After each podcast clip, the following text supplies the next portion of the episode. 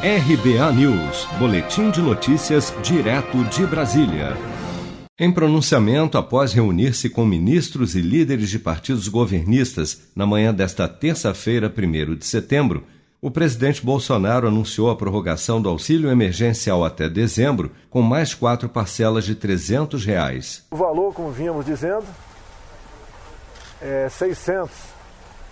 É muito para quem paga, no caso o Brasil, e podemos dizer que não é um valor o suficiente, muitas vezes, para todas as necessidades, mas basicamente atende.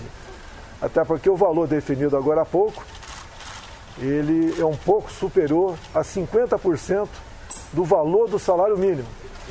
Do Bolsa Família. Ou melhor, do Bolsa Família. Obrigado aí, do Bolsa Família.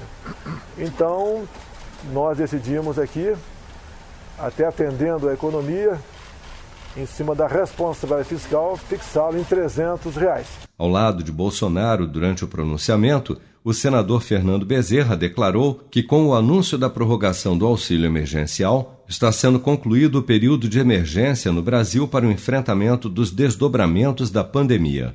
Bolsonaro também anunciou que o governo vai encaminhar ao Congresso nesta quinta-feira a reforma administrativa, ressaltando que ela não atingirá nenhum dos atuais servidores se aplicando apenas aos futuros concursados.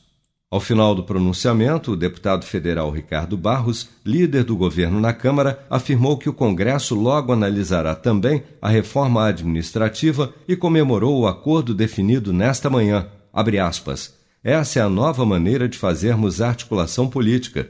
Vamos acordar com os líderes primeiro e anunciar depois. Fecha aspas. Você está preparado para imprevistos? Em momentos de incerteza como o que estamos passando, contar com uma reserva financeira faz toda a diferença. Se puder, comece aos pouquinhos a fazer uma poupança. Você ganha tranquilidade, segurança e cuida do seu futuro. Procure a agência do Sicredi mais próxima de você e saiba mais. Sicredi, gente que coopera cresce. Com produção de Bárbara Couto, de Brasília, Flávio Carpes.